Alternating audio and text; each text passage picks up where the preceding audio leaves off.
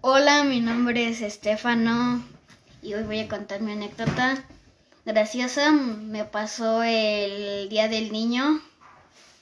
Nos hicieron una, un juego que teníamos que llevar globos con agua y nos pidieron un cambio de ropa. Y mi mamá me había echado unas chanclas para que no mojara los tenis.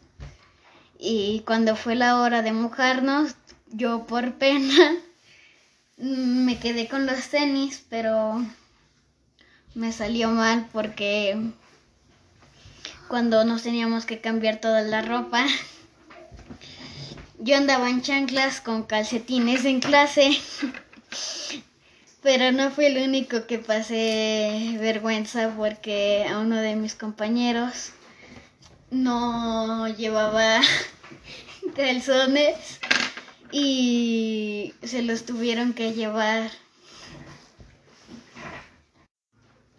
Y me la pasé riendo. Y aquí termina mi anécdota. Bye.